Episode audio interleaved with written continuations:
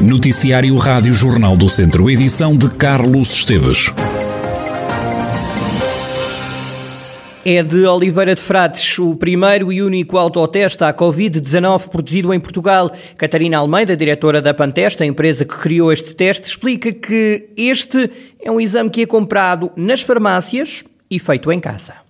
Neste momento, até a presente data, no espaço de aproximadamente um mês, já foram produzidos cerca de 100 mil testes e consiste no autoteste de Covid, pode ser feito pela própria pessoa dentro de casa, dentro da sua própria casa, sem o recurso profissional de saúde. É usado uma zarelhator mais pequena, com 8 centímetros, com que a pessoa faz a recolha da amostra na narina, coloca a amostra dentro do tubo de extração, do buffer, e depois roda a zarelhator dentro do, do buffer e coloca na cassete de teste compra o teste na farmácia e executa o procedimento em casa. A empresa espera produzir 3 milhões de testes até ao final de novembro.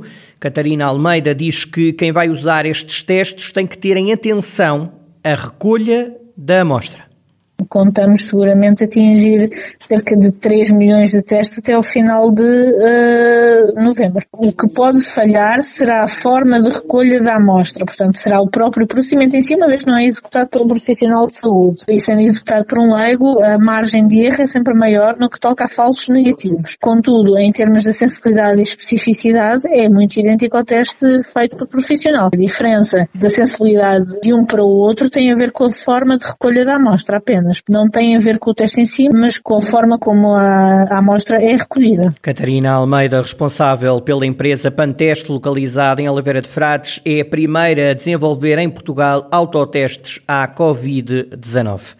O centro de vacinação de Viseu sofreu uma reestruturação.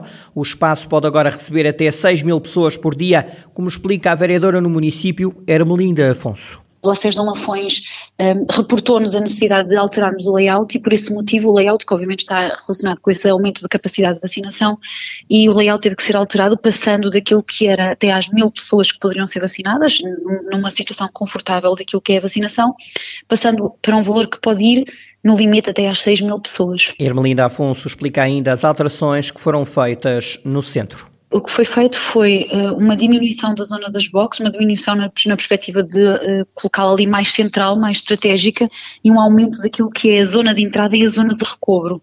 Ou seja, nós tínhamos ali uma zona de entrada mais diminuta, tínhamos também uma zona de recobro também obviamente dimensionada aquilo que era uh, o primeiro cálculo de vacinação e neste caso estamos a falar de aumentarem muito esta capacidade quer na entrada quer na zona de recobro que, que, ocupa quase, diria, ali o espaço, digamos assim, do pavilhão multiusos. Ermelinda Afonso, vereadora responsável pela área da saúde na autarquia viziense e estas alterações no centro de vacinação de Viseu, que pode receber até 6 mil pessoas por dia para serem vacinadas contra a Covid-19. Ao contrário do que vai acontecer no Conselho Vizinho de Santa Combadão. Em Mortágua vai celebrar-se o feriado municipal que hoje, quinta-feira, 13 de maio, se assinala.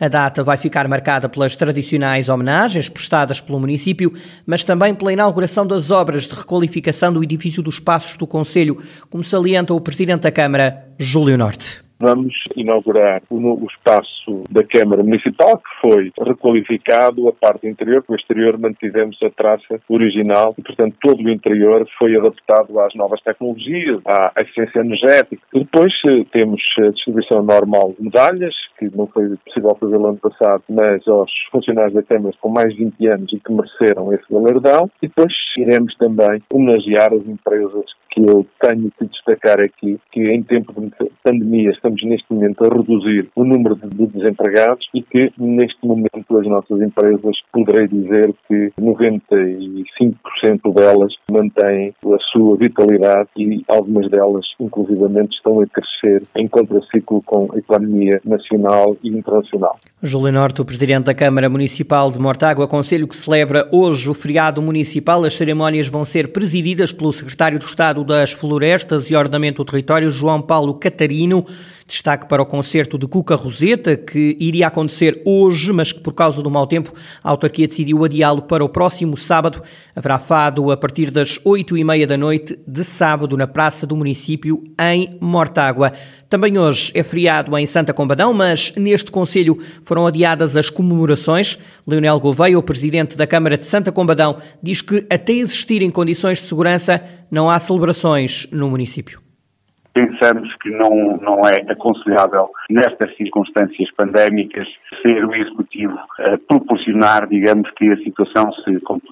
E nesse sentido, portanto, decidimos pelo adiar das comemorações até que a situação esteja menos crítica, possamos fazer com toda a dignidade, mas também com toda a segurança. Leonel Gouveia, o presidente da Câmara de Santa Combadão, o município adiou sem data definida as celebrações do feriado municipal hoje.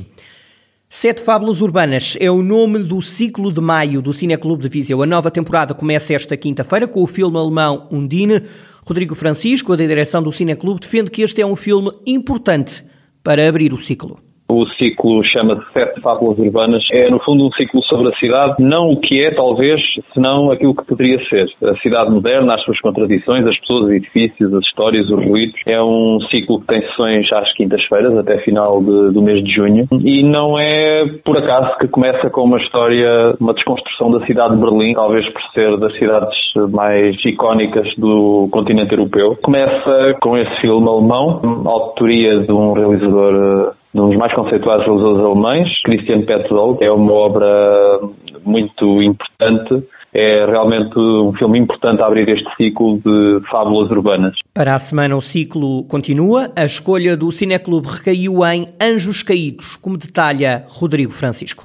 É um daqueles momentos em que é incontornável revisitar a história recente do cinema. Estamos a falar de um cineasta de Hong Kong uh, que os os cinéfilos uh, muito apreciam, chamado Wong Kar Wai, e um dos seus filmes mais uh, importantes uh, vai ser aqui visto no dia 20, em Viseu, em auditório, em sala escura, numa cópia restaurada digitalmente. É importante referir esse cuidado com, com a cópia, no sentido em que visualmente são filmes muito fortes, muito bem pensados, e é um retrato vibrante da, da condição urbana, talvez um pouco alienada do ritmo acelerado da vida urbana. E estamos à espera do público.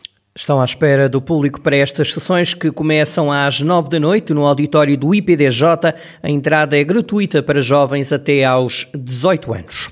As termas de São Pedro do Sul são agora palco da Assembleia Geral da Associação Europeia de Cidades Históricas Termais. O evento decorre até sexta-feira. Por causa da pandemia, os trabalhos decorrem em formato digital. O presidente do Conselho de Administração Termas de São Pedro do Sul, Vítor Leal, explica o que é que vai ser debatido durante esta Assembleia Geral da Associação Europeia das Cidades Históricas Termais. Acima de tudo, o que nós estamos aqui hoje a celebrar é como é que as cidades termais e toda a história que liga ao termalismo nas cidades termais pode ser aproveitada do ponto de vista de dinamização cultural e económica.